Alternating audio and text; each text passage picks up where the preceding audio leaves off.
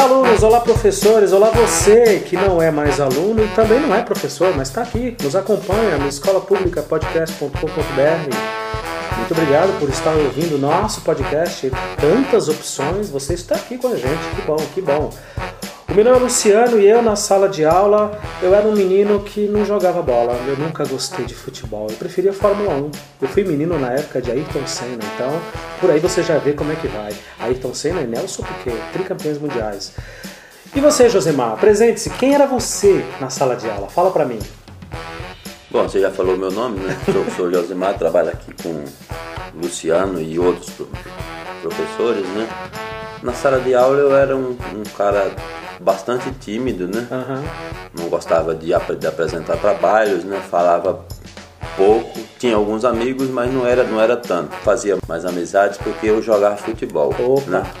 E modéstia à parte, jogava muito bem, né? então você era melhor Aí que eu, eu, eu criava muito, muitas amizades por isso, né? Aham. Tocava um violãozinho assim também. Ah, você já tocava? É, tocava Ah. um pouquinho.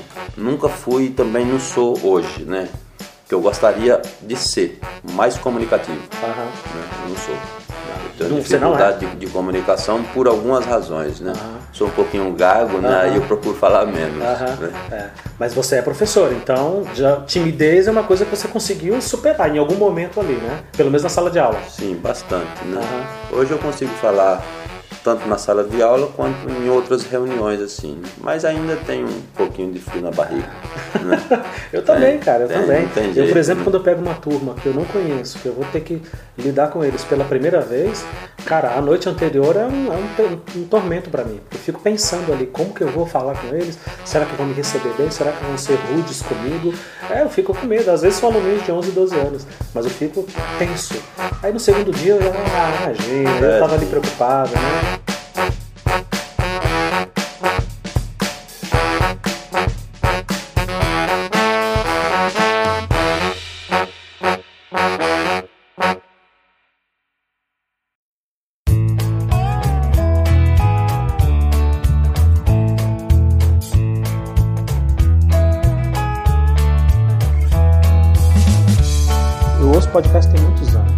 Pensei, pô, as nossas conversas em sala de, em sala de professor, o nosso bate-papo, às vezes, no replanejamento, o nosso, essa troca de ideia assim, informal, já era um podcast.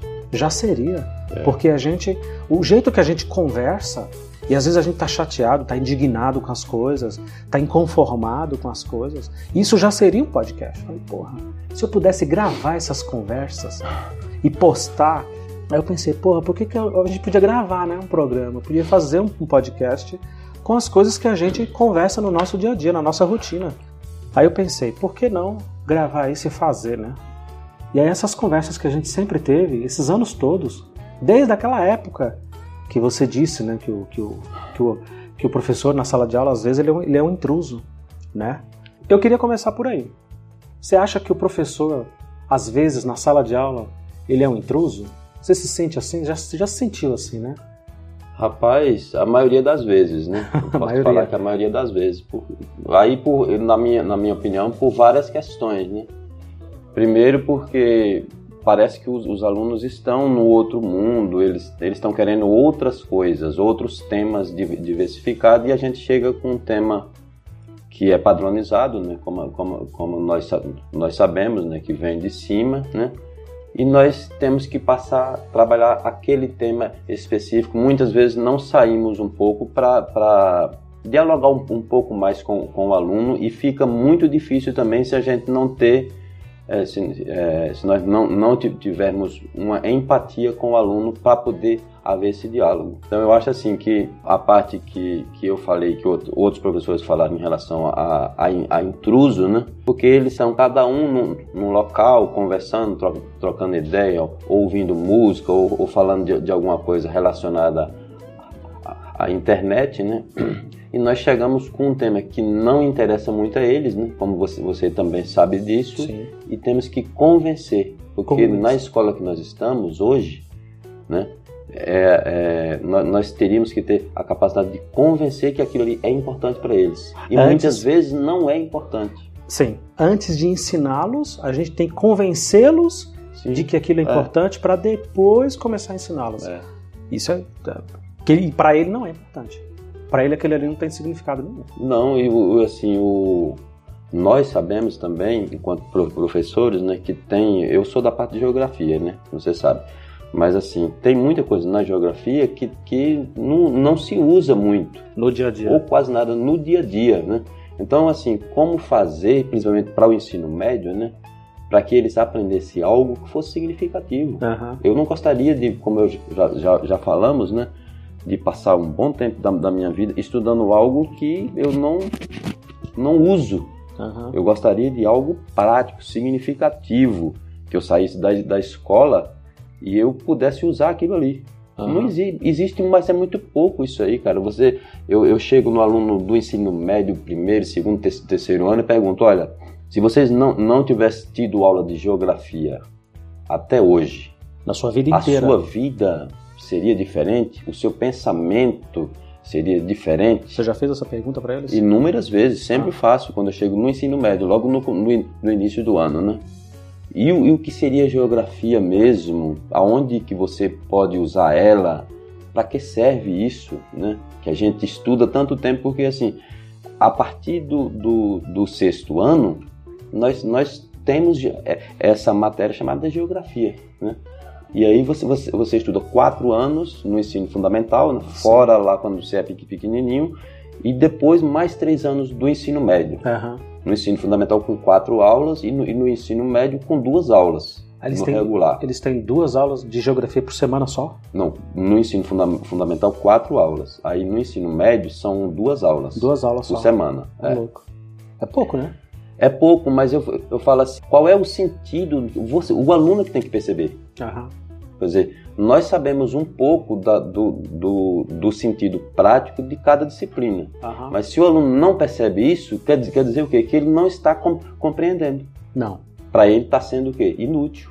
E um fardo, né? Eu acho que é isso que precisa. é ex- exatamente. Ele, ele passar a manhã inteira sentado numa cadeira, né? Enfileirado ali, porque precisa, às vezes, para a gente controlar um, um pouco mais a sala, né? Pra ter uma ordem, né? Mas, como nós falamos outro dia, isso não é sinônimo de aprendizagem. Não é sinônimo. né? É. Nu- nu- Nunca foi sinônimo. É. Né? Que é uma outra frase que ficou sua é, reverberando na, na cabeça da gente durante muito tempo.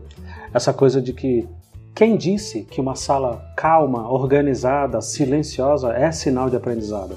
É sinal de ordem, Sim. que é um sim. começo para ter aprendizado. Sim. Mas não necessariamente uma sala que está calminha, que está todo mundo em silêncio, ela está aprendendo alguma coisa. É. Às vezes só está calado e está todo mundo quieto porque o professor é segurar bem aquela sala. Isso acontece comigo. Me perguntam às vezes, né, nas minhas salas, nossa, eles estão tão calados, né, eles estão tão silenciosos. E eu sempre brinco, olha, não confunda isso com aprendizado. Não significa que está todo mundo quietinho ali fazendo a sua lição que eles estão aprendendo. Muito pelo contrário. Talvez eles estejam só em silêncio porque às vezes eu sou um pouco bravo. Só isso. Então, quer dizer, uma- uma coisa não tem nada a ver com a outra. Ah, mas também uma sala totalmente desorganizada, barulhenta, não, não, não significa da mesma forma que ele- eles estão aprendendo. Né? É, nada é o que parece. Né? Você tem con- concentração para você aprender alguma coisa. Exato. né? Você vai ler um texto, produzir alguma coisa, você vai ler um livro e você vai fazer um resumo daquele, daquele livro. Você precisa estar num ambiente de concentração. Aham, Senão você não vai cons- cons- conseguir compreender e falar com as suas palavras. né? aham. Mas uma outra coisa que eu, que eu gosto de, de, de- de colocar também em pauta é assim: a gente participa sempre de reuniões, né? Seja de replanejamento, de planejamento. Isso faz parte da rotina dos professores fazer reuniões de planejamento, replanejamento, os, as capacitações durante a semana, que Sim, chamada de ATPC, para quem está ouvindo aqui do estado de São Paulo, a gente tem uma, uma reunião semanal chamada ATPC, que em tese ali é uma capacitação, um treinamento, é, uma colocação pontual de, de coisas pedagógicas, né? eu, eu fico pensando às vezes assim. Já participei de, de muitas ATPCs e replanejamento, planejamento, né? Uhum. Mas não, não se discute conjuntamente, por exemplo, é, o- a questão da educação mesmo. Ah, isso é legal. Quer dizer, que Isso é tipo de, legal. ed- de educação que nós estamos passando? Isso o é que é legal. que é mesmo a educação? O que, que nós estamos né? fazendo aqui? O que é que significa isso aqui? É, O, o, que, o que é mostrado mesmo são números, né? Muitos por, por exemplo, números. no, no ano anterior, a escola X ou, Y chegou, ao, alcançou, sei lá, 250 em número. Nesse ano ela, ela ficou com 245, ou, ou, ou o contrário disso, né? E essa questão, para muita gente, eu, com certeza eles sabem, né? Aham. Quem, quem, quem tá lá em cima e quem tá no meio também sabe. Não significa nada de aprendizagem isso aí. Na Isso- prática. Isso, na minha visão, não, não, não significa nada. Na, na minha Primeiro também. que é, que é avaliado somente duas, duas matérias, né? É, só se leva em conta nesses índices língua portuguesa e matemática. Só. Que só pena. e, e uma prova externa, né? Que, que é preciso repensar toda essa questão, que a educação não é, não é somente aquilo que, que vem de fora como português e matemática, Aham. né? Na- da, da maneira como ela é colocada. Acho que abrange muito mais do que isso, né? Aham. É, o, é toda uma produção humana. É né? todo que a, conhecimento gente, amplo. que a gente vai ao longo da, da história que o homem produziu, né? Aham. Aí você vai para o lado da música, você vai para o lado do, do, do fazer alguma coisa, né? Fazer um crochê, ensinar o al- o aluno a fazer alguma coisa, um crochê, por exemplo, quem, quem tem essa com- competência, isso é educação também. Um trabalho de né? marcenaria, por exemplo. Tudo isso, É. mas a gente é, é, fica focado no conteúdo na lousa. É. Não e, vai resolver nunca. e como você aí. disse, quando tem uma avaliação, seja das prefeituras ou do estado, até nível federal, as competências que sinaliza é português e matemática. Só. Sim. Como se tudo se reduzisse àquilo e mais nada. Eles usam o, o pretexto né, de que dentro da, da, da matemática e da língua portuguesa que está inserida ali as outras disciplinas também. É, então, por que, que não elimina as outras? E- É. E faz uma matemática ampla, Sim, né, com conhecimentos geográficos, históricos, sociais, e as línguas com conhecimento artístico amplo, né? Deixa só duas matérias, já que só vai analisar É, duas é. matérias. eu acho que é, um, é uma desculpa porque não, não tem como. Alguma coisa tem, né? Aham. Uma coisinha ou outra da, da parte, eu acho que histórica, da parte da, da geografia também tem, mas não é aquela área específica, né? Aham. Cada área é extremamente ampla, né? Aham. Então vamos dizer assim, olha, tinha duas questões que você teria que ter desenvolvido tal competência, por exemplo, na área de ciências, Certo. que serviria para responder uma questão lá de língua portuguesa. Aham. Mas é uma questão, cara. Uma só, é uma questão. Teria, teria que ser num, num sentido muito maior do que isso aí. mais amplo. É porque de- dentro da sala de aula a gente avalia todos os dias, né? Seja por- pela, pela, pela parte escrita mesmo, seja pela, pela parte oral, né? Aham. Mas nós estamos avaliando o aluno ali. né? É. O tempo todo, por toda a produção Sim. que ele realiza. Sim, não, é, não é só no papel. E às vezes até só o fato dele tentar produzir já tá valendo alguma coisa, né? Já faz parte do aprendizado, né? Também não é o preto no branco. Como era, aliás, na nossa época, né? É prova, vai cair tal página e tal página, tal assunto. Vai ser, vai ser quatro questões a prova, estuda e você se matava de decorar aquilo ali para chegar no dia da prova e resolver e responder aquelas questões. Né? Exatamente. Às vezes tirava 10, mas depois de 8 dias você não sabia mais nada. Às vezes no dia Também. seguinte não lembrava de É, mais Não nada. lembrava mais nada, porque de- decorou, né? Eu me lembro de coisas de ciências, por exemplo, que eu estudei. Eu estava comentando, inclusive, na gravação que a gente fez com, com o Reinaldo, coisas de ciências de glândulas sudoríparas. Eu nunca mais esqueci o termo, glândulas É, sudoríparas, ouvi falar também. que é responsável pelo suor da gente. Só. Eu não lembro de mais nada, cara. Eu sei que, eu sei que tinha um contexto enorme sobre isso. Aí, alguns mais é, catedráticos vão dizer: não, mas você aprendeu, você realizou, você desenvolveu um, um pensamento. Tá, beleza, entendo. Mas essa escola morreu. Esse, esse tipo de escola morreu. O aluno É. hoje está com o smartphone no bolso e tem acesso a todo tipo de informação. Se você vier com Sim. esse papo de, olha, isso daqui é importante porque você tem que aprender e tal, e realmente, coisa do convencimento, né? Que a gente tem que convencê-los, não implorar, não ajoelhar, mas a gente precisa criar uma maneira, seja de, no âmbito educacional, pedagógico, de mostrar para ele que, não, isso aqui é importante. Tudo isso daqui é importante. Tudo isso daqui é um pouco de tudo, né? De todas as coisas.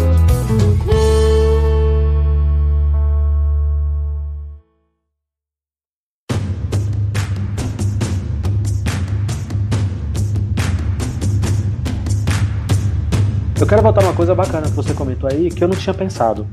Ou eu me lembro de ter pensado muitas vezes, mas passa, né, pela cabeça. Tipo, nós professores, especialmente nós aqui de escola pública, que moramos na periferia, que damos aula na periferia, a gente conhece isso daqui como ninguém. A gente conhece essa realidade de perto. Uh, daí a ideia de fazer um podcast sobre a escola pública com professores que entendem essa realidade, que vivem essa realidade. Nós temos inúmeras oportunidades de, de, de se encontrar, de se reunir, de entrar em contato e de discutir a educação. Isso que você falou, eu não sabia que você, de frente para os alunos, fazia esse questionamento. Vem cá, o que é que vocês acham que estão fazendo aqui? O que Sim. é que vocês acham que a gente poderia fazer? E o que é que está ruim? O que é que está bom? Vamos lá, estou dando voz para vocês. Mais do que isso, nós professores, quando nos reunimos, não fazemos isso, né? A gente não faz esse questionamento. Vem cá, o que é que a gente vem fazer aqui todo santo dia? A gente, a gente é um padeiro que não produz pão, já reparou? É. A gente é um, é um açougueiro que não corta nenhuma carne. A gente não produz nada, cara. Porque chega no final do ano, o saldo, mais ou menos ali, é sempre perto de zero ou até negativo. A gente não tem aquela sensação de, eita, nós, esse ano foi. Esse ano meus alunos aprenderam bastante coisa, nós desenvolvemos. Você tem ali um pico de coisas que dão muito certo, outro pico de coisas que dá muito errado, e quando se mistura tudo e coloca na balança. Mas nós também não fazemos essa, essa reflexão, né? O que é que nós estamos fazendo aqui, cara? Pensar a educação. É, porque assemelha um pouco com a, com a, questão da linha de produção, né? Linha de, linha produção, de produção, da fábrica. Outro, é, porque a gente pega muitas vezes um livro, né? Eu não estou falando, estou falando a partir de, de mim mesmo, né? Uhum. Assim, pegamos um livro, temos um currículo para a gente seguir, né? E ainda mais, na minha, na minha visão, os professores de, de, de português e matemática. Exato, o foco é todo ali. Por que isso? Porque a cada bimestre vem uma prova é, de, de fora, né? Uhum. Então o, o, aluno precisa, pelo, pelo menos, ver de maneira superficial aquele conteúdo. Uhum. Então vai, vai jogando lá como uma linha de produção mesmo, uhum. né? Você, você, você vai jogando em, em termos de, de quantidade quantitativa. Agora, se o aluno está assimilando aquilo ali e, e, se, e se aquilo que ele está é, estudando faz um sentido para a vida dele, é outra coisa. É outra coisa então, que a gente nem se importa. Exatamente. Enquanto, olha, eu, eu passei tal e tal conteúdo no, no bimestre, anotei lá bonitinho no diário, né? Tá bom. Tá registrado. Tá, tá, tá é, ok. Aí no próximo bimestre, tá lá no currículo, não é? Olha, você, você, você precisa trabalhar temas X e Y da, da parte de geografia. Né? Eu vou e trabalho bonitinho, anoto lá. Ninguém me, me questiona uhum. se eu colocar bonitinho lá. Então, assim, é, é, como uma linha de produção mesmo, que vo, você pega um livro e, e você vai, vai seguindo ele a, até o final do ano. Pronto, mas não, não, não se questiona assim, olha, essa educação mesmo, ela significa o quê no, no século XXI? Exato, né? exato. Tanto para nós quanto para o, para o aluno. Precisa ser mais significativa para o aluno. Porque as duas partes estão frustradas, né? O Sim. aluno está achando aquilo ali um porre, está achando aquilo ali um pé no saco, e nós estamos achando eles desinteressados um porre também. Então, os dois lados ali estão estressados, né? Os dois lados estão tensos, né? Sem dúvida. E, e, frustrados. Isso é muito triste, cara. Porque é, é colocado, como eu, você, você, falou um, um, outro dia, e eu, eu, lendo algum livro também, fala sobre essa, essa questão da cópia, né? Uhum. Acho que a gente precisa, é, é, com base numa cópia, né? Seja de uma música, seja de um texto de, de um livro, aprender a produzir algo, algo próprio. Exato.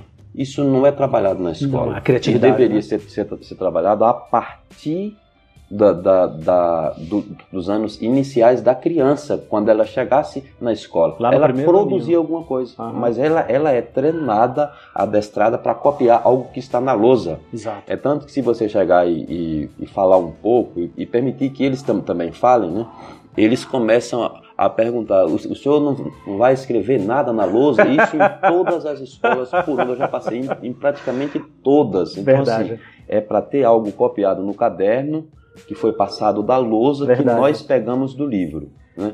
Então, é. é. uma educação que não vai funcionar jamais. A gente pega uma coisa é. automática do livro, do currículo oficial, Sim. passa para eles na lousa, que eles passam para o caderno e pronto, missão cumprida. E de uma re realidade totalmente diferente, porque eu estava pensando, esses dias sim. Você, você, a molecada da periferia nas férias, né? Sim. Quando, quando retorna às aulas, geralmente para algumas turmas, eu pergunto: você, vocês viajaram? Foram, foram para onde? A maioria deles permaneceram no bairro, no mesmo lugar, soltando pipa. Aham. Aí você vai, vai, vai falar, por exemplo, sobre uma outra região do, do Brasil, você vai falar sobre um outro país, Estados Unidos, é, Europa. é, Europa, Japão, o cara não tem noção do que é, que é isso não. bicho. Ele não faz ideia. Não tem, não. Ele ouve assim de maneira superficial na, te- na televisão, mas é uma realidade totalmente tosca em relação a ela. É como você está falando, às vezes, uma, eles. às vezes uma É. cidade fora daqui já é uma outra realidade Sim. que ele não conhece. É o bairro dele ali, a localização dele, o contato que ele tem com, com, com o tipo de música, por, por exemplo, que ele ouve, o adulto ouve e, e vai reproduzindo para ele, vai, vai fo- formando aquela criança ali. E ela acha que, que uma, uma música de, de, de palavrão, por, por exemplo, que ele pode reproduzir em, qualquer âmbito. Que aquilo ali é normal. Dentro, é, seja dentro da, da, da escola, seja na rua, e Aham. etc. Né? Aí che- chega na, na escola, encontra é, um monte de conteúdos, né? porque se fala muito em competência. Aham. Competência e habilidade. Sim, tudo, tudo bem. O conteúdo, pelo, pelo que eu entendo, é um meio né, para o aluno de- desenvolver determinadas habilidades. Exato. Isso aí é verdade. Só que assim, o professor, para ele dar uma aula, ele precisa ler um texto, repensar um pouco e escrever para que ele possa falar com, com suas próprias palavras. Ele, ele- ele precisa compreender. Exato. Ele Né? precisa aprender como que vai ensinar. Exatamente. O aluno precisa disso também. E ele precisa produzir. E nós temos inúmeras turmas aqui, na maioria da- da- das, das escolas da periferia de São Paulo, né? que você propõe algo e eles se recusam a fazer. Sim. Isso é um problema. Eles se recusam. Fazer não vou fazer. Qual é a solução para isso? Eu Pois não, é. não- não vejo. Eu já, já tive pensamentos diferentes, mas hoje, de, de- de uns anos para cá, eu, eu tive pensando o seguinte: olha, parece que pela persuasão não, não dá para convencer, não. Será? Pelo Todo mundo não dá. É. Não dá, não. Eu já, já eu, eu trabalhei na, na Sul 2 em 12 escolas, Ah. mais periféricas, né? E elas são muito semelhantes. Para quem está ouvindo a gente, ah, eu já falei isso em outro- outros podcasts, vou repetir mais uma vez. A região metropolitana de São Paulo é tão grande, ela se aproxima ali a 20 milhões de habitantes, é é tão grande que as, que as escolas estaduais elas são divididas em regiões. Só a capital, por Sim. exemplo, você tem norte, sul, leste, oeste.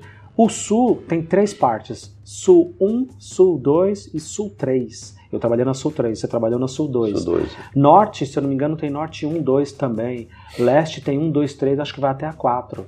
Porque são regiões muito grandes, com milhões de alunos. Só nessa Sul 2 você trabalhou em quantas escolas? 12. 12 escolas. Caramba! Quatro anos só que eu Quer dizer, deu uma média de 3 escolas por ano diferentes. Exatamente. Então quer dizer que em 4 anos você teve que chegar em 12 escolas diferentes, conhecer os alunos de 12 escolas diferentes, Sim. conhecer todos os colegas, os profissionais que estavam ali envolvidos em 12 escolas diferentes. Então, veja como é, a gente estava conversando isso com, com o Valdomiro, ah, o Valdox, com essa coisa, olha como é cruel às vezes a rotina do professor, né? A gente está aqui falando da dificuldade do aluno que, na sua, o estado natural ali dele é não abrir o caderno. É. Ó, vamos estudar tal coisa aqui, e aí, o que, que vocês acham? Essa pergunta que você fez foi legal. Se vocês não tivessem estudado geografia a vida inteira até agora, eu sou professor de geografia, estou aqui de frente para vocês. Quero ensinar geografia, quero discutir geografia com vocês. Mas se vocês não tivessem estudado isso a vida inteira, faria alguma diferença? Teria mudado alguma coisa ou não teria? Cara, isso é uma, uma pergunta super profunda, né? São muitos anos de geografia, né? Exato, Das, das- das outras também, mas como minha área é essa, então eu, eu, eu, eu falo assim, olha, você faz um curso de cabeleireiro, em seis meses você pode iniciar o corte. Aham. Claro que você vai, ao longo do, do, da sua, do seu, do seu tra- trabalho, né, se aperfeiçoando também. Aham. Né? Mas é- você, você vê um sentido muito mais rápido. Sim, E você passa no mínimo sete anos estudando geografia e quando chega no terceiro ano do ensino médio, boa parte dos, dos alunos não sabem por que estudaram aquilo ali e Isso para é- que serve. isso Então, então tá, tá sendo o quê? Inútil. inútil, um martírio. Para ele está sendo uma via crucis ter que carregar esse, esse conteúdo e daí todo essa, esse desinteresse que a gente está vivendo. Eu sempre ouvi falar muito né, do EJA, da educação de jovens e adultos. E nas escolas que eu passei, todo mundo falava: olha, você tem um perfil de trabalhar no EJA. Você é um professor que gosta de discutir, de criar uma roda de conversa, de trazer o sentido do aprendizado e blá blá blá, aquela coisa tipo Cortella, Clóvis, sabe? Professor Clóvis de Barros, né? Que a gente gosta e lê bastante. Para quem estiver nos ouvindo, a gente, pelo contrário, a gente ama a, a, o estudo pedagógico, a gente ama os especialistas. Uh, a gente não é o tipo de professor que repudia o conhecimento. A gente, a gente não tem nada contra o conhecimento uh, apurado, né, pedagógico, né, especialmente desses especialistas que eu falei. E aí me falaram isso, não, você tem que ir, mas para quem está ouvindo a gente, não é todo professor que consegue é, dar aula no noturno, especialmente nessas escolas para jovens e adultos, porque essas turmas geralmente são escolhidas por professores que têm uma pontuação maior. Eu já falei também isso em outro podcast. Professores que têm muito anos de carreira. Resumindo, eu me atrevi, conversei com a diretora na época, falei: posso ficar com uma sala agora à noite? Eu, em vez de ir para casa, já ia entrar o período do noturno e eu falei: posso ficar aqui? Eu tenho vontade de entrar numa turma para bater um papo com eles, dar uma aula e ver como é que é. Ah, mas não, não precisa me pagar, não precisa fazer nada. E eu fiquei. Meu amigo, eu entrei na sala, assim, eu já fui muito maltratado. Porque já fui eu na porta recebendo eles e eles. Quem é você? Quem é você? Cadê a professora fulana? Cadê o professor fulano? Você é professor substituto? Você não vai dar aula não, né? Você não vai passar nada não, né? Ah, ué, mas esse não é o EJA que todo mundo dizia que queria discutir? E não é, cara, não é. Na prática, ali é uma pancada de estudantes repetentes. Vamos começar por aí. Sim não é mais o EJA de adultos, senhorinhas e senhorinhos que há muitos anos atrás queriam voltar para a escola. Esse perfil do EJA mudou muito, tá certo? E um monte de trabalhadores e trabalhadoras que precisam terminar o ensino médio para tentar fazer uma faculdade, um curso técnico, alguma coisa além, e volta para a escola. Mas assim, volta a toque de caixa, porque um ano escolar no, no EJA, na educação de jovens e adultos, um ano escolar é equivalente a um semestre só. Isso é comprimido, reduzido. Olha só, a coisa já é ruim, a escola é. já é caótica, né? Ela é deficitária. E você reduz um ano escolar inteiro para um semestre só. Você comprime todo, tudo que você precisa ensinar em um ano em um semestre, para que a pessoa tenha agilidade nos estudos para recuperar o tempo perdido. Eu me apresentei, falei quem eu era e não sei o que. Cara, chegou uma hora que eu achei que eu tava. Falei, agora eu consegui a atenção deles. Agora eu tô abafando. Tava ali e tal, coloquei o um nomezinho na lousa, a data, pai, não sei o que, me apresentei, papo vai, papo vem. Aí alguém levantou a mão. Aí eu falei, agora vai. Agora vai, agora, agora eu sou professor. Levantou a mão porque teve uma dúvida, a gente vai criar esse canal de comunicação. A pessoa levantou a mão e perguntou: Você não vai passar nada? Você não vai passar nada na lousa. Quer dizer, a aula só começava para eles quando eu passava coisa na lousa. E, Josemar, eu estou falando de pessoas que já estão lá no mundão trabalhando, que já Sim. deveriam pelo menos ver o significado, tipo, opa, esse professor aí, esse careca entrou na sala, ele está trocando uma ideia sobre profissões. Ele está trocando, que era o que eu estava falando. Ele está trocando ideia sobre o significado de entender, no meu caso, a matemática, na prática, ali no dia a dia. E aí, um senhor levantou a mão ali, trinta e poucos anos. Você não vai passar nada? Eu passar como? Na lousa, você não vai colocar a lição na lousa? Falei, não, essa, essa primeira aula aqui era só pra gente bater um papo. Aí o cara fechou o caderno e falou, ah, que saco, e eu aqui perdendo meu tempo. E começaram a resmungar, um levantou a cadeira, deu as costas para mim, o outro se juntou ali, tirou o baralho do bolso. É isso. Para quem tá ouvindo a gente, é. essa é a realidade. Quando me perguntam por que a escola pública é tão ruim, me perguntam isso com muita frequência, uh, especialmente o pessoal da iniciativa privada que eu conheço, pessoal de RH, quando, quando faz entrevista com a molecada, especialmente a turma que está ali no primeiro emprego, no segundo emprego. Por que, que o pessoal chega aqui tão, defici tão deficiente? Escrevem tão mal, leem tão mal, eles falam, se portam muito mal. Bom, eles vivem presos aqui é. nas, nas aulas, nas férias, nas aulas, nas férias. Então, assim, não é um, não é um fenômeno só do, do, do, do ensino médio ou do ensino fundamental, do fund, fundamental 1. Vai dos adultos também estudam. Eu já, já trabalhei também com EJA, né? Trabalhou? Uns, uns quatro anos. Opa! Eu, eu, peguei EJA aqui e peguei lá na, na, na Sul 2, né? Uhum. Ali numa escola no Capão Redondo. Boa. Perto do, da estação mesmo. Do metrô? Algumas turmas se destacam um pouco mais, né? Mas assim, alguns alunos. Não tem uma, uma característica de dizer assim, olha, você, você pode pegar a EJA porque você vai se dar bem, que eles vão ser participativos. E é a mesma coisa que você acabou de falar. Eu já coloquei na lousa numa aula temas, né? Para a gente discutir sobre aquilo, né? Da, da parte de, de, geografia mesmo. Algumas turmas se, se interessaram e outras falaram assim: olha, o senhor não, não, não vai passar um texto na lousa, né?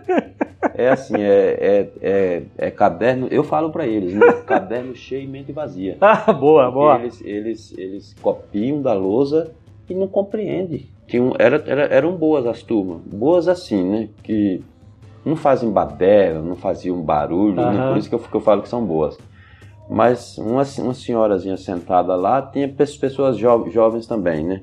Mas elas só gostavam quando eu escrevia na lousa. Olha só. Se eu não escrevesse nada na lousa, para elas não. Eu falava assim: olha, não, vamos, vamos conversar sobre temas da, da, da geografia, expectativa de vida dentro do município de São Paulo, uhum. né, que é, é diversificada. A né? questão do trabalho, dentro, é, que envolve as geografias também. Elas falavam, mas isso aí tem a ver com geografia? Eu falei, tem.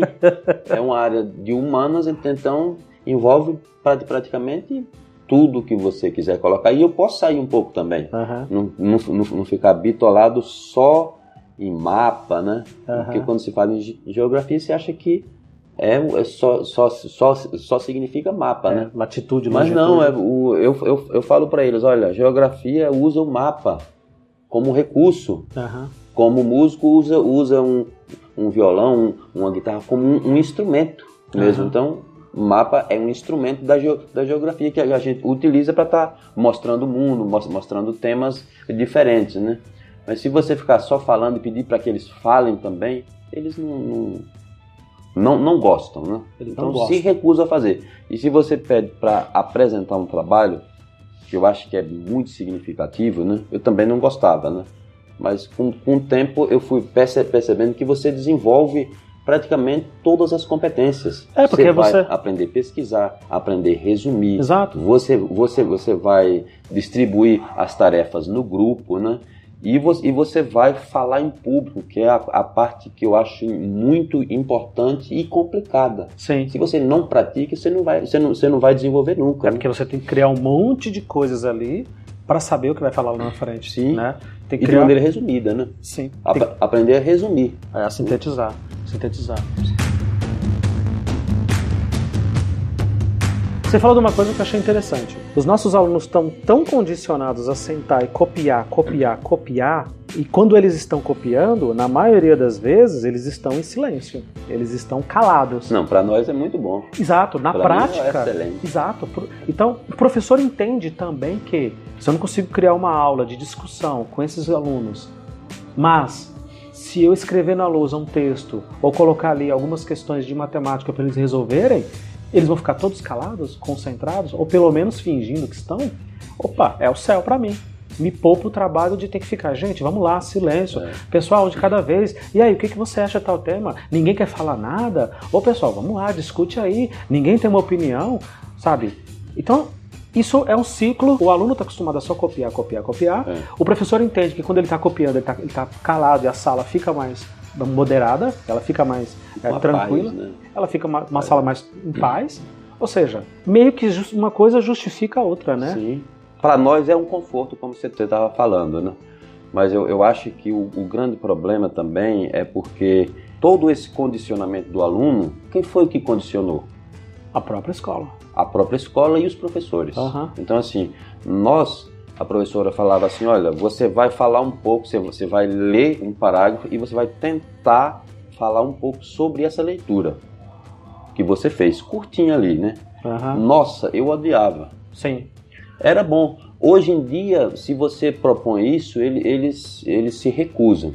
Uhum. Então, na minha visão, só, só poderia haver uma, uma pequena melhora se isso fosse desde o início. Desde o primeiro Não tem aninho. condição de você pegar no meio e resolver. Uhum. Né? Você tem que, você, você tem que ter uma, uma boa base, e daí todo o condicionamento da lousa e de reproduzir com X numa provinha. Uhum para passar de ano, nós que colocamos isso na cabeça deles, Sim. porque colocaram para nós também que isso era sinônimo de aprendizagem, Exato. não é? E isso na escola pública, isso na faculdade, o aluno ele é condicionado, ele foi sempre preparado a marcar um X, quer dizer, é. eu ou pego questões prontas ou eu mesmo, às vezes, elaboro algumas questões, né? sei qual é a resposta certa Aham. e só apresento para ele. Ele marca só um X. Eu sei, nós sabemos que isso não significa aprendizagem. O cara tira 10, ele não compreendeu quase nada Aham. e ele não e ele aprendeu muito menos ainda. Muito. E todo o condicionamento é feito pela escola, que é feito pela direção, que é feito pelos professores. É, Isso precisaria mudar. Quando eu, eu já trabalhei em escola também que tinha PEB 1, né? Você trabalha com, com, com crianças me- menores e eles fazem muita coisa.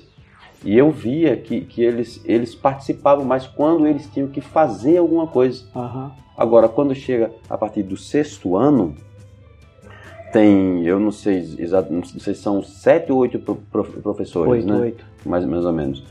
Aí todo mundo na lousa. Um chega com matemática, o outro chega com português, o outro chega com geografia, copiando na lousa e vamos ler o livro e, e responder. Né? Isso é muito ruim. Cara, isso é muito foda, porque assim, a escola tá matando os alunos de uma forma indireta. Porque se lá no PEB 1, para quem tá ouvindo a gente, o funda ensino fundamental 1, que vai ali do primeiro ao quinto ano, que era antigamente Sim. a primeira quarta É. série, que era o primário, né? Era a escola primária. Se nessa fase o aluno ele topa fazer tudo, ele se propõe a fazer tudo, lógico, tudo isso precisa de muito controle, porque eles são muito agitados, né? Eles são falantes, eles correm, eles se batem, se machucam às vezes. Mas enfim, em via de regra, eles são muito receptivos, né? Produzem, né? Exato. Eles fazem mesmo algo. E ao longo dos anos, o que, que vai coisa, acontecendo? Pula no tempo, nove anos depois. Cara, nove anos. É mais do que uma faculdade de medicina, com Muita residência, com tudo. Com tudo. Coloca um médico ali. O cara entrou o primeiro dia na sala de aula na faculdade de medicina. Isso ele já passou 12 anos dentro da escola. É. Ele já passou 12 anos na escola básica, aí ele vai o primeiro dia de aula na faculdade para ser médico, para atender um paciente, entendeu? Dali até ele se formar médico e ter um diploma e ter o CRM e até ele se tornar pronto saindo da faculdade, não leva tudo isso, nove anos. Não. Não leva entre São faculdade. seis, né? Exato. São Seis anos. Com, com as residências e É, tudo, não estamos falando da especialização, que vai mais coisa É. ainda. Esse menino que entrou no primeiro aninho, todo disposto, receptivo, com 6, 7 anos na escola, com 9 anos depois, ele está com 14 para 15 anos, médio já, ele está indo para o ensino médio. O que, que acontece nesse período, né? O que, que acontece durante esse período, durante esses 9 anos? Sabe, em que ele é totalmente receptivo, até chegar o momento dele achar um saco estudar geografia, dele achar um Sim. saco estudar química, dele achar um porre estudar sociologia. Eu não me lembro de ter estudado sociologia quando era moleque. E acho hoje uma coisa super interessante. Né? Mas talvez a minha cabeça de velho, né? Eu não, é, eu não- a minha cabeça de velho começa a achar muitas coisas interessantes. E aí, como é que faz? Como é que faz? Como é que faz pra você convencê-los? Cara, eu quebro a cabeça pensando nisso. Que aula seria o ideal que, que faria esses moleques, essas meninas gostarem da escola? O Reinaldo falou uma coisa interessante. Eles já estão aqui. Eles vêm, eles não faltam. Cara, pode chover, pode fazer sol, eles estão aqui. E não é só porque a família obriga, não. Eles gostam de estar aqui. Lógico, para socializar, namorar, bater um papo, sabe, trocar uma ideia. E por algum outro professor que eles tenham mais uma empatia. Mas eles já estão aqui. E nós também Ainda bem que tem essas outras coisas, É. né? Pra eles fazerem. Exato. E nós, eles estão aqui e nós também estamos aqui.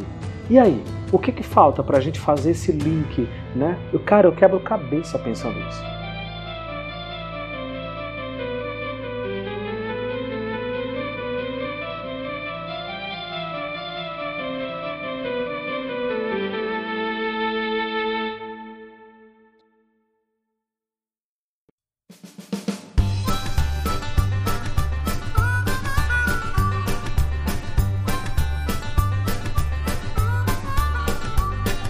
Só vejo um caminho. É preciso mudar. E que mudança é essa? Na minha visão, o aluno, a grande parte deles, nos enxerga enquanto prof- professores como, como parece que inimigos. Aquilo que Eu acho fa- que não vai funcionar jamais. Como é que eu vou trabalhar? Porque assim, dentro de uma empresa, através da força, eu, eu obrigo ele porque eu vou pagar um salário. né? Aham. O cara vai, vai lá e faz, e faz bem. Na educação é diferente. Tem um- uma finalidade diferente. Então você, você pensa, desde, desde a gestão mesmo da, da escola ali, a gestão do professor também em sala de aula, se tudo que é feito antes da sala de aula funcionar bem, mas o aluno não aprender, tudo aquilo foi jogado no lixo. Concordo. Então precisa ser assim. É, tu, tudo isso aqui é meio. Nós trabalhamos na parte final. O objetivo de qualquer trabalho dentro da escola é que o aluno aprenda. Uhum. Não é isso? É. Da merendeira, do, de direção, de coordenação, do inspetor, de todo mundo. É. Né? Eles fazem atividade meio, nós fazemos atividade fim. A finalidade é aquela que o aluno precisa aprender e ele não está aprendendo. Não está. No ensino médio, eu alvejo e desejo que tenha grandes mudanças. Sim. Independente de qualquer coisa, mesmo que em relação a emprego, como eu falei um, um outro dia, que, que eu fique de fora, né? Mas eu gostaria de, de, viver num país em que as pessoas entrassem na escola com dificuldades de, de, comunicação, mas que saíssem de lá um pouco preparadas, tanto para o, para o trabalho quanto para, para exercer a cidadania deles fora, né? Mas isso não está acontecendo. Não está. Não está acontecendo não tá. já há muitas décadas, na verdade. E como pensar numa, numa forma para a gente ir, ir, diminuindo essa lamúria né, dos professores também em relação a inúmeros fatores, salário, né, condição de trabalho, que nós sabemos que é caótica. Que é, que é caótica, né? Mas assim, o objetivo final é realmente que o aluno consiga aprender. Né?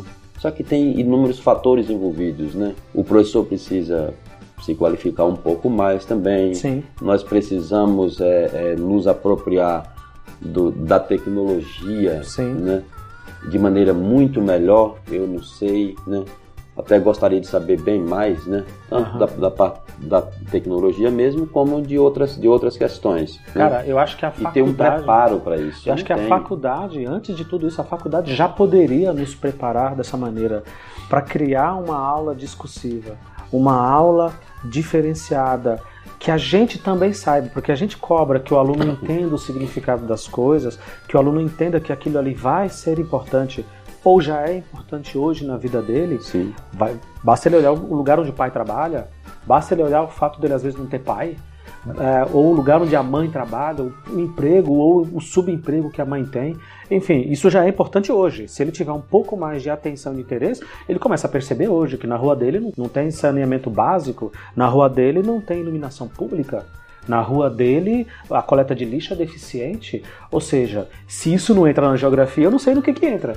A matemática pode encaixar também, mas as geografias, nesse sentido aí, entra perfeitamente. Um outro ponto também, que alguns autores, né, vários, né, eles falam o seguinte, enquanto a escola não trabalhar mais com projetos, né, vai ser sempre isso aí que nós sabemos. Uhum. Porque, assim, nem todos os alunos fazem trabalho quando a gente pede, para que, que eles mostrem, para que eles apresentem, né? Mas porque eles não estão preparados para isso também. Uhum. Se eles fossem incentivados, fossem cobrados, incentivados até que são, né? mas, mas fossem mais incentivados e cobrados com base nesse tipo de avaliação, eles fariam muito mais. Sim, sim. Haja vista que quando foi, foi em, em todas as escolas por onde eu já passei, alunos que eu, eu subentendia que era meio, meio, meio devagar, quando foi para apresentar trabalhos, eles fizeram muito bem. Sempre acontece. Muito melhor do Sempre que eu fazia, isso. cara. Uhum. Muito bem feito, feiras de ciência. Então, parece que essa questão de lousa, de copiar da lousa, o discurso também, discurso único na sala de aula, precisa diminuir, uhum. precisa acabar. Uhum. Gosto muito de um cara chamado Pedro Demo, né? Ele é um sociólogo, dá aula aqui no Brasil, na, na faculdade UNB, e ele estudou muito lá fora, na, na Alemanha, né? Uhum. Que é um pouco diferente de, de, de alguns países ibéricos, né? Como Espanha, Portugal, né? Ele, ele fala assim, lá você, você chega, tem uma dúvida, você vai fazer mestrado e, e doutorado, você tem uma dúvida, o professor não vai chegar e falar assim, olha, é, é assim que você faz. É assim que você resolve. Ele te indica uma biblioteca, você vai pesquisar e você vai estudar e você vai produzir. Boa. Agora, ele, ele fala assim, olha, aquele professor que ouve aula, né, ele, ele ouve e ele vai tentar reproduzir aquilo que o professor está falando. E muitas vezes ele compreende. Você está falando para mim aqui, eu estou compreendendo. Mas nós cobramos que o aluno, muitas vezes, reproduza quase que igualmente aquilo que a gente falou para eles. Sim, e a gente está tirando isso do livro. Exatamente. A gente reproduz o livro Sim. e a gente espera que o aluno reproduza o que a gente falou. Eu falo para eles, olha, não, nós não somos papagaio, porque o papagaio ele reproduz para nós aquilo que nós ensinamos para uhum. eles. Isso não, não é ter autonomia, por exemplo, de produzir o seu conhecimento. Uhum. E produzir o conhecimento, eu estou falando aqui, não é no sentido de, de produzir um livro, não, não é isso de ter conhecimento, de falar sobre inúmeras questões, mas você falar mesmo, cada cidadão falar aquilo que ouviu também, mas que leu, né?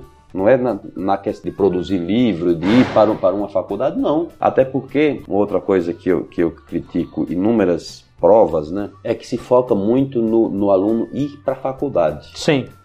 E não existe nenhum país do mundo que o objetivo seja esse. Uhum. Né?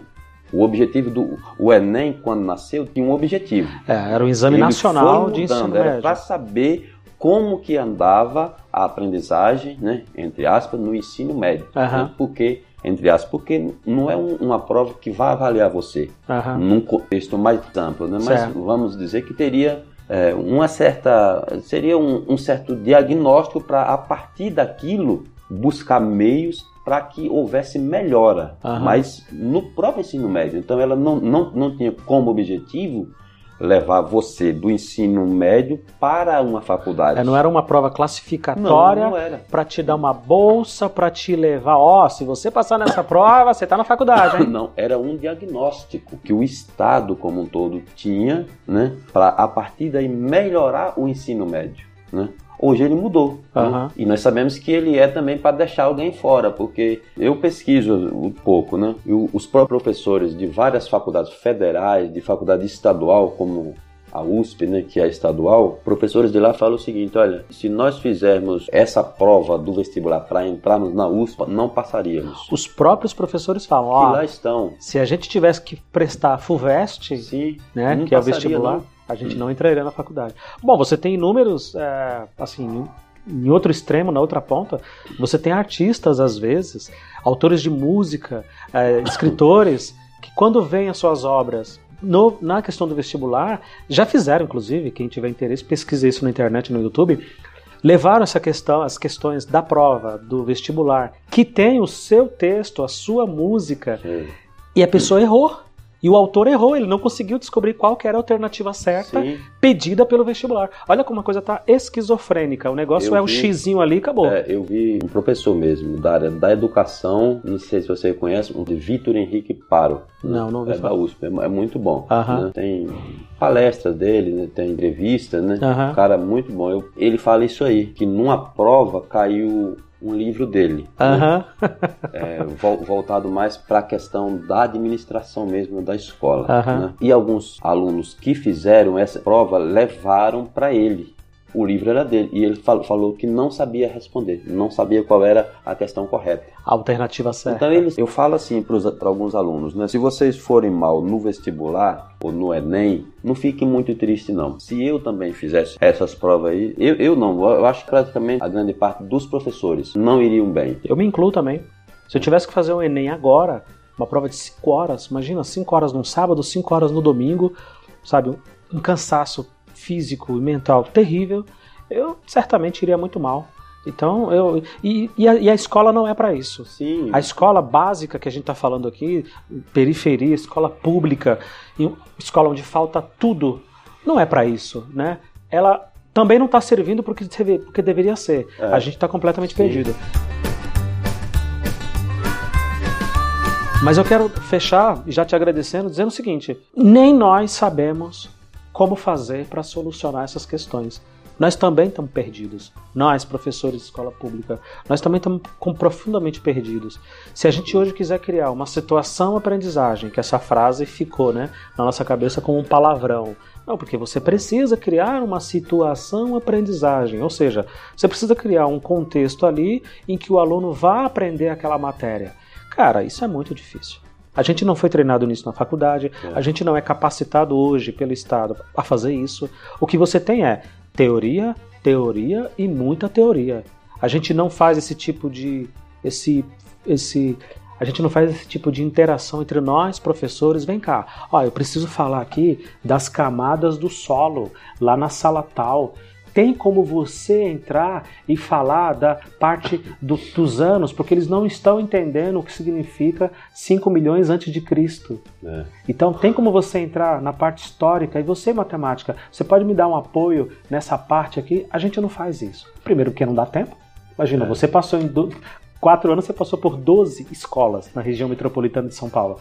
Tu imagina que você vai ter tempo de sentar e fazer esse tipo de planejamento nesse nível. Não vai, Sim, cara. tem outras questões, né? Eu falei para você um outro dia que, na minha visão e na visão de outras pessoas, né, a avaliação ela, ela tem que existir a parte é uma das partes mais importantes Sim. porque se eu não avalio eu não vou saber como que está alguém eu não tenho né? parâmetro é, né exatamente e assim o professor da área de humanas, vamos dizer assim, acho que mais, né, porque são menos aulas, né, ele tem 300, 400 alunos Sim. se trabalhar só no estado. Se ele tem prefeitura, ele vai ter muito mais do que isso. Se ele tiver uma escola então, particular, então... 400 alunos ou 500 alunos não tem condição nenhuma de você avaliá-los. É humanamente impossível. Avaliar mesmo, né? Para saber se aquele aluno, que tipo de competência se ele tem, se ele já compreender um texto básico, se ele sabe o, o básico da parte da geografia mesmo. Uhum. Não, não, tem como você conhecer, porque nem o nome dos alunos consegue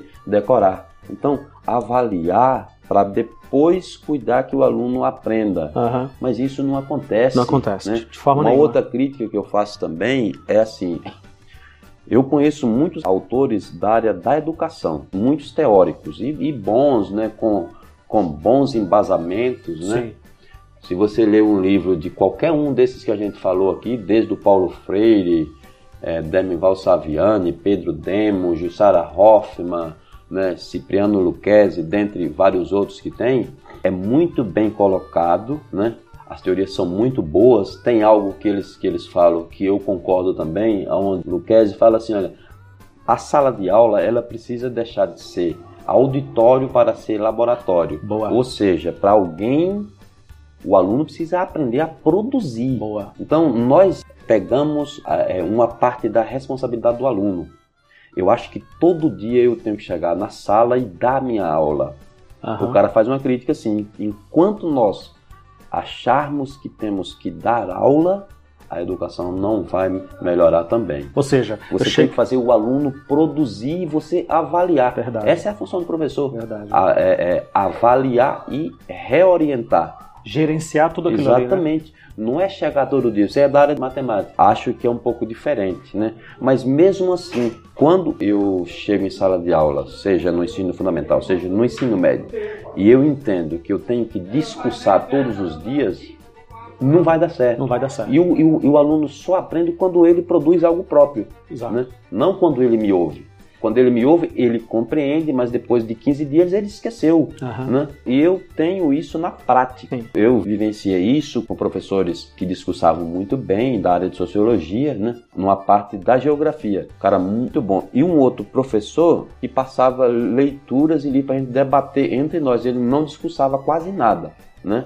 Só no final falava assim: olha, vocês precisam melhorar é, é, mais, resumir isso melhor e, e, colocar com as suas palavras, ele, sem decorar. Aí ele vai pontu, ele ia pontuando Exatamente. o que ele tinha observado Exatamente. na aula. Cara, que bom. Essa parte do discurso que o, que o outro professor fazia, porque ele também foi levado aquilo. Não era ruim, ele, ele fazia muito bem feito. Né? Uhum. Mas hoje eu, eu penso assim, ó, já tem alguns anos, não lembro mais Uhum. daquilo que ele falava. Do que foi discursado é, ali. Agora, se eu, se eu produzir algo, eu escrevi alguma coisa sobre determinado tema com base em outras leituras, uhum. obviamente que eu iria lembrar. Né? Então, aí é que está a diferença. Precisamos, na minha visão, diminuir a aula, uhum. né?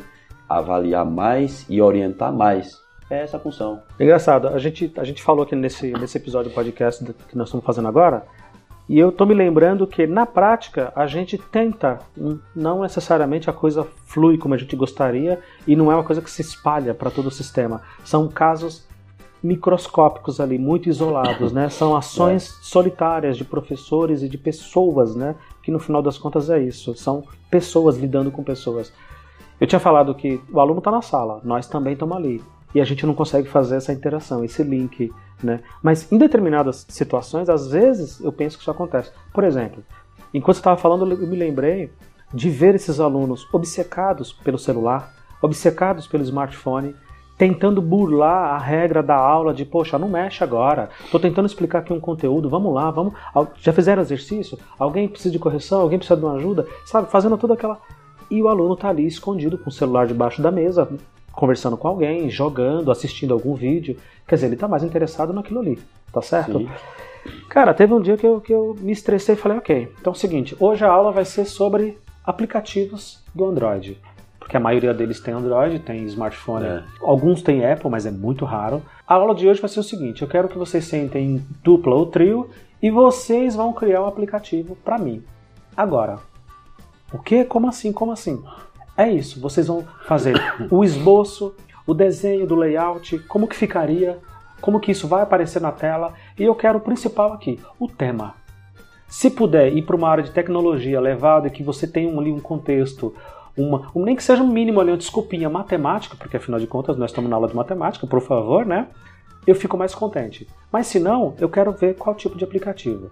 José Maia, eu vou te falar que fluiu, fluiu, isso virou uma aula, virou duas e virou três, sabe? Ali em dias separados. Foi fantástico. O, o, o aplicativo hoje, que eu me lembro que foi o mais bonito, foi de uma menina que me trouxe, e o nome do aplicativo era Como Sobreviver ao Mundo aplicativo para meninas que precisavam conversar. Meninas que não tinham com quem conversar e precisavam conversar sobre coisas de meninas. O subtítulo embaixo era Calma, vai dar tudo certo. Cara, aquilo foi comovente, foi lindo. E o layout, o desenho, porque assim, aí assim, ela criou o tema criou o título, criou o subtítulo, criou a abordagem. Você clica nessa tecla, vai para outra tela e aí tinha as folhinhas lá que eles traziam, né? E vai para outra página, que vai para o link, que vai para a parte do, do, do, chat, que você tinha a, a oportunidade de bater papo com alguém online e desabafar, que era essa a ideia. As outras meninas e meninos do grupo dela não tinham toda essa habilidade ou essa ideia ali mais ou menos pronta, mas eles eram bons de desenhos. E eles fizeram layout. Já outra menina corrigiu e falou: vem cá, mas se eu clicar nesse botão aqui, vai para essa tela, mas aí volta pro começo, aí vai de novo pro final. Não, tá, aí tá chato, gente. Ó, não gostei, não. Não tá, não tá traduzindo, né? Eu tô traduzindo aqui o que eles falaram. Não tá intuitivo, não tá uma coisa. Então eu tô contigo. Eu acho que a gente tem que fabricar alguma coisa. A gente tem que produzir alguma é, coisa. E a gente produzem, tem, né? tem que cortar madeira, tem que cortar ferro, tem que cortar papel, tem que criar aplicativo. A gente tem que mexer com, com areia, com massa, com, com folha, com mapa, com tudo, cara. A gente tem que produzir. Ó, a aula de dia dessa semana, você já dá lá a rotina da semana, né? É, vai ser sobre tal coisa. Em geografia a gente vai estudar isso, isso, isso. Nós estamos aqui falando das rochas e eu quero que vocês me tragam nas casas de vocês, na, na rua, o que vocês puderem. Esse, esse, esse tipo de rocha para a gente fazer análise, nós vamos quebrar, vamos ver, pá, pá, pá. É isso. Então, indiretamente a gente meio que já sabe o que tem que fazer. Mas como é que você faz isso solitariamente? É triste, né? É. Você vai fazer solitariamente?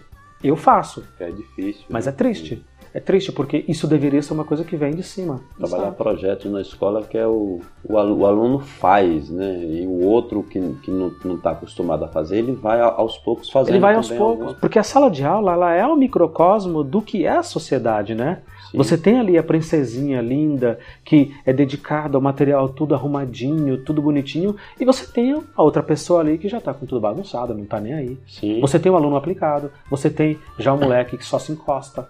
Você é. tem ali a, o aluno que está naquela meiota ali, né? ele não sabe se faz, se não faz, mas quando ele vê produzindo, vai. Eu é. tinha vontade, cara. Nosso é ligar, ligar o teórico com o prático. Não tem outro caminho, é esse aí mesmo. E muitas vezes trazer o prático primeiro, para depois jogar o teórico. Depois você joga o teórico.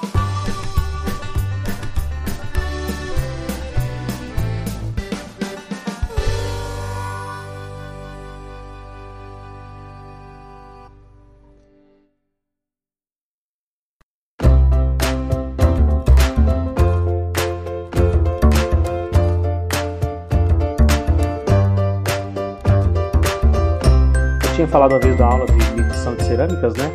E você gostou porque você falou, cara, isso é importante. Se a gente tivesse aprendido isso na Pra escola, mundo, sim. teria feito uma baita diferença, né? Ah, de medir a cerâmica. Isso também surgiu numa loucura ali eu na gostaria aula de saber, assim, de, de- de- eu sei um- de maneira muito superficial, né? e que você aprendeu no mundo, não É, na escola. exatamente, eu gostaria. Ah, Porque Que- eu, eu, eu vejo que todo mundo precisa, seja do pedreiro, né? O ajudante, quem vai, quem vai produzir, quem, quem vai pagar né, aquele Aham. serviço, precisa saber disso, né? precisa ter um conhecimento É. amplo de tudo, A né? a gente passa tanto tempo né, na escola e sai sem aprender isso aí. Às vezes um pedreiro ali que não estudou tanto, não, não ficou tanto tempo na, na escola, sabe muito mais do que nós, né? Ah, na maioria das vezes ele então não tem ficou alguma nada na coisa escola. errada, tem muita coisa errada, né? É, eu acho que todo o sistema está errado. Todo o E, e não, não tem assim, vá resolver tudo. Né? É uma Ah, bala de O prata. que eu penso é, é isso aqui que nós temos que pôr em prática e, e vamos resolver. Aham. Não é por aí. Eu acho que nós temos que misturar um pouco as coisas, né? Algumas teorias e irmos aplicando ela. Aham. Ver qual é que dá mais certo. Se uma der, der certo, a gente vai pass- passando para outras escolas também, né? Mas o consenso. assim. Sim, mas o consenso é: o aluno precisa produzir algo. É. Ele precisa aproveitar aquelas cinco horas que ele fica dentro da escola, porque ele, escolas estaduais hoje do estado de São Paulo, eles ficam cinco horas sentados, enfileirados, de frente para a lousa, copiando.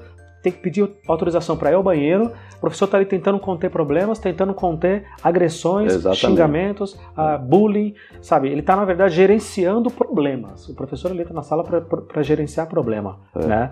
Ah, eu tô contigo. Você imagina, ah, eu fui dar aula realmente de, de- de- de metros quadrados, de centímetros quadrados, e aquilo me entediou, me coloquei no lugar desse e falei, não, isso aqui é muito chato.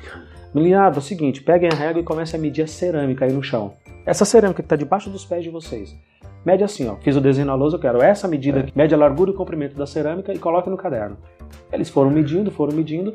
Agora vamos contar, vamos somar de todas as cerâmicas da sala. Ah, meu Deus, vai dar muito trabalho. Vamos lá, levanta, todo mundo de É, pé. mas assim fora é dos seus lugares, vamos lá. Ded, gente, vocês viram, aí na sequência, vocês viram que seria muito mais fácil medir quantas cerâmicas tem lá no- na ponta, na largura, e aqui do lado no comprimento? É. Multiplica um pelo outro, você já tem o total de cerâmicas. É. Você sabe a medida de uma cerâmica, você sabe a medida da sala inteira.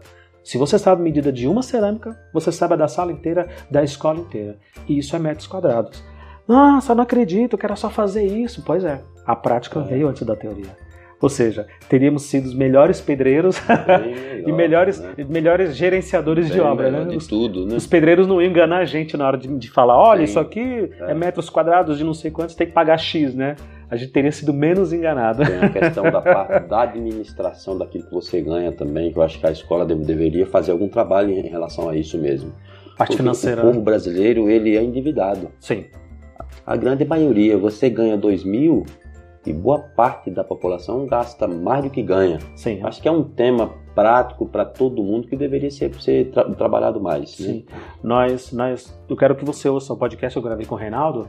Tem um site chamado lendo.org, do verbo ler, né? Lendo, eu estou lendo. Lendo.org.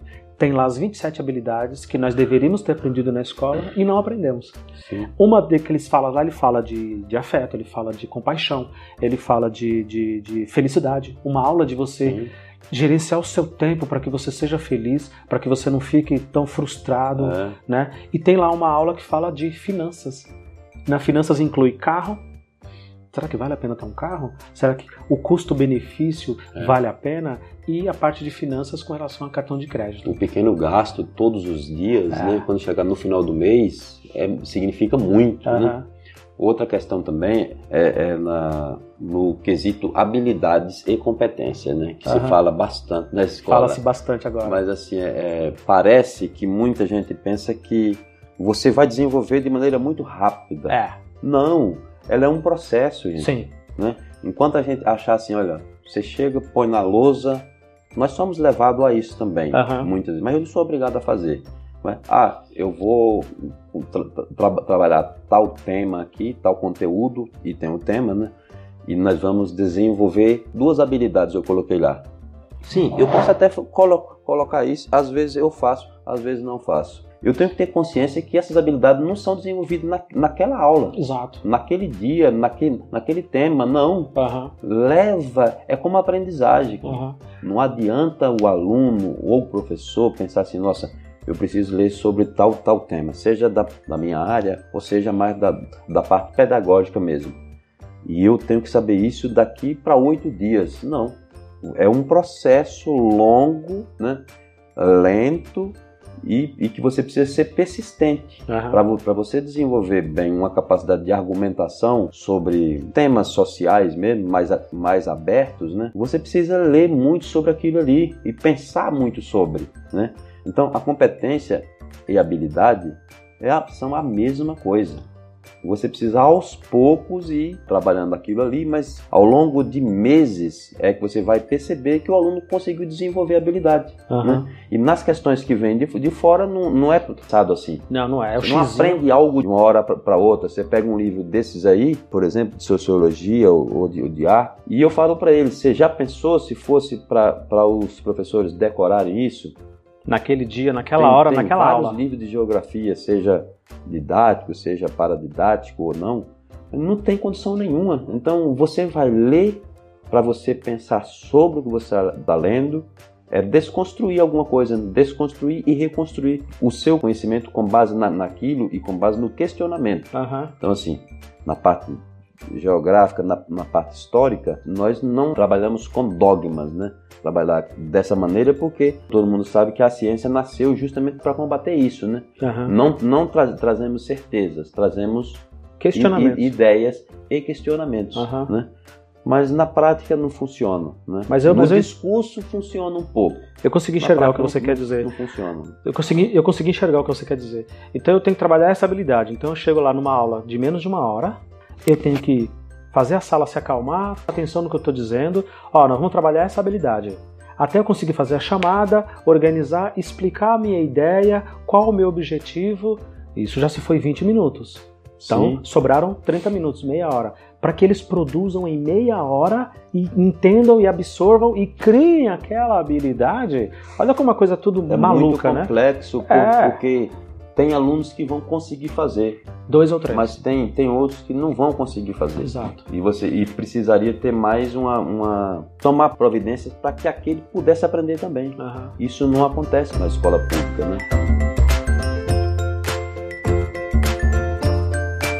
Eu acho que a gente concorda que pelo menos se tiver uma objetividade nas coisas e a gente tiver um direcionamento para falar, ó, oh, é isso daqui que a gente vai produzir como se fosse um objeto realmente literal Sim. ali, né? Nós precisamos construir um cubo.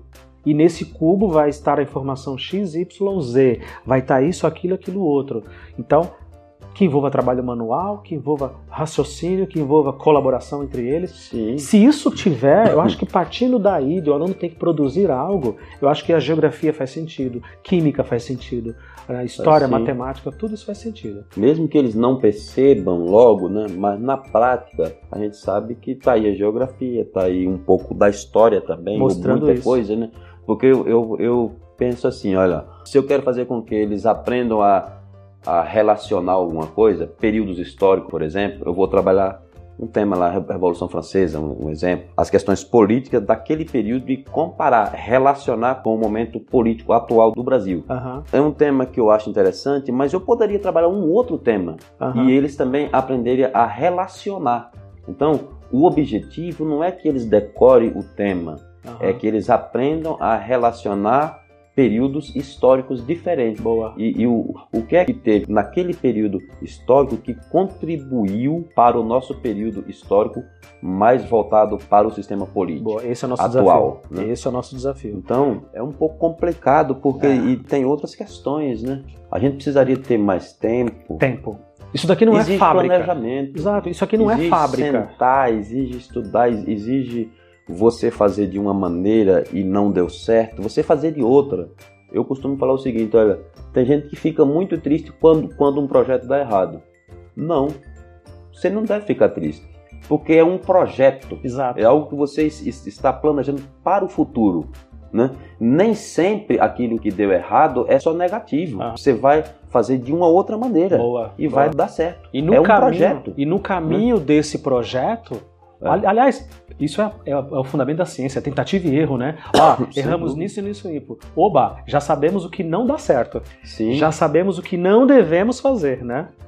E é difícil escolher as coisas, né? Ah. Assim, na nossa vida mesmo. Aham. Seja a profissão, até o casamento às vezes é complicado. né? Nem me Por- fale. por- porque você, você escolhe um determinado caminho, de- determinada profissão, em detrimento de inúmeras outras. Sim. Você escolhe uma mulher em detrimento de várias outras. É. É assim que funciona. E você pô, deixa né? todas as outras. Você faz algo de uma maneira na sua profissão, como pro- professor, mas você poderia fazer de outra. Então, toda a sociedade pode, poderia ser diferente? Poderia. Poderia. Só que essa mudança, ela não existe assim. É, é, nós nos, nos organizamos enquanto sociedade de uma maneira. Só que de, de forma radical não vai haver essa mudança. Não ela vai. é sempre paulatina. Exato. Tem algo que o homem criou, né? Que nós precisamos nos apropriar. E, e- ainda bem que já criaram, né? Exato. Ainda bem que alguém criou e nós precisamos nos apropriar e utilizar. né? E na escola pública, eu acredito muito numa coisa.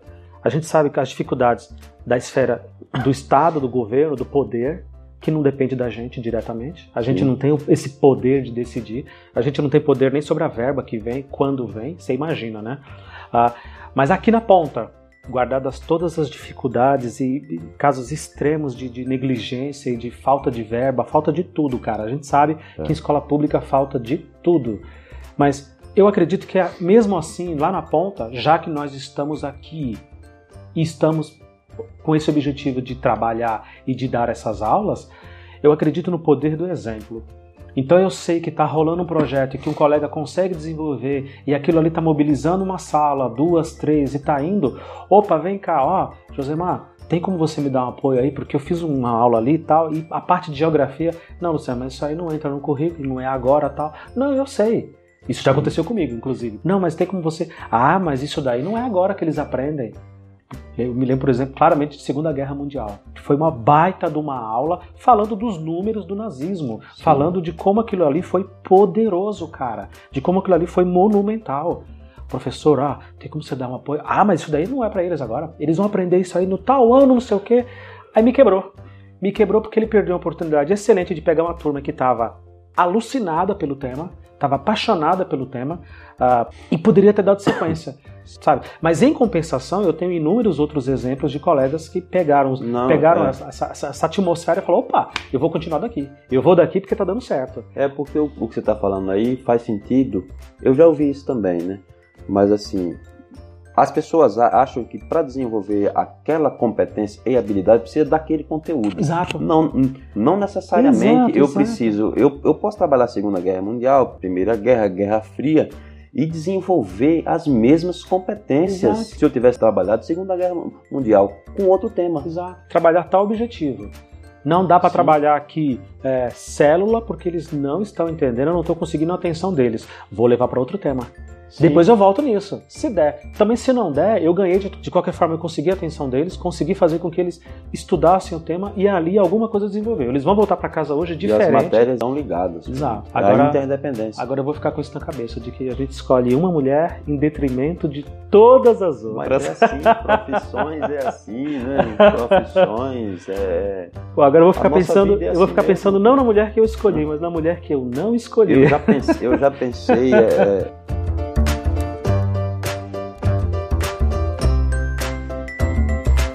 pensava muito em fazer pós-graduação, mas numa área da geografia que eu gosto mais, né? Aham. Ajuda quando você, você gosta mais. Eu pensei, pensei, pensei e acabei, de uns anos para cá, desmotivando um pouco. Eu né? também. Eu também. Nossa, eu pesquisava muito, gostaria de fazer especialização dentro da minha área um pouco mais específica, mas acabou que você vai É. a mesma coisa. Você vai vendo que não há um sonho que você possa realizar que vai te satisfazer. Não tem uma coisa palpável. Não ali, tem, né? não. É, é- na educação funciona assim: é, é muita lamúria, é muito É. sofrimento, É, é, muito. Tô contigo. Eu acho que querem, Concordo. sei lá, querem que, que alguém de fora resolva o problema. Exato. E quando alguém de fora entra, a gente reclama. A gente E repudia, fala né? assim: nossa, mas eu, eu deveria ser mais valorizado na sociedade, no meu bairro. Sim, mas você tem que fazer por onde? Você falou uma, uma coisa que é interessante. E é isso mesmo. O aluno precisa ver o professor como exemplo. Exato. O professor precisa ser um exemplo. Não só em, em termos de conteúdo, de, de você falar bem, de você ser um excelente profissional, mas em tudo na vida, né?